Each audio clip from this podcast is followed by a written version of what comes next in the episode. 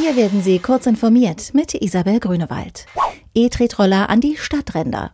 Städtetag und Gemeindebund haben Handlungsempfehlungen für Kommunen vorgelegt, um besser mit E-Tretrollern umzugehen und zugeparkte Gehwege, wildes Abstellen oder betrunkene Fahrer in der Innenstadt zu vermeiden.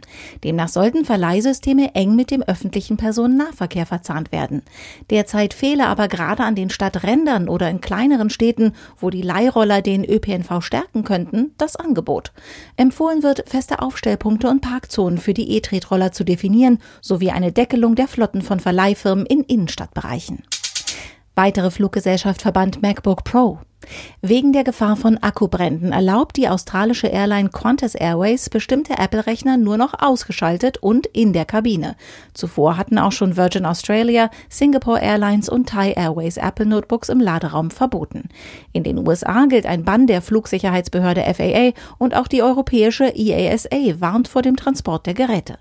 Nutzer, die ein älteres MacBook Pro mit 15 Zoll Display haben, sollten über ihre Seriennummer prüfen, ob ihr Gerät betroffen sein könnte und den brandgefährdeten Akku austauschen lassen.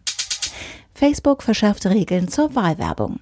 Vor der US-Präsidentschaftswahl 2020 setzt Facebook ein Zeichen. Künftig soll für jeden nachvollziehbar sein, wer eine Wahlwerbung auf Facebook finanziert hat. Grund für die Verschärfung der Regeln sei unter anderem, dass Werbekunden in einigen Fällen versucht hätten, irreführende Disclaimer mit dem Hinweis bezahlt von auf ihren Anzeigen zu führen. Dieser Hinweis ist nur Facebook selbst vorbehalten. EU dreht ein Jahr erfolglos an der Uhr. Mit großer Geste kündigte EU-Kommissionschef Jean-Claude Juncker vor einem Jahr an, die Zeitumstellung abschaffen zu wollen. Mittlerweile stockt das Projekt gewaltig. Ein wichtiges Anliegen etlicher Staaten ist es, einen Zeitflickenteppich zu vermeiden. Dafür müssten sie sich nicht nur jeweils intern, sondern auch untereinander abstimmen. Und das braucht wohl noch mehrere Zeitumstellungen. Diese und weitere aktuelle Nachrichten finden Sie ausführlich auf heise.de.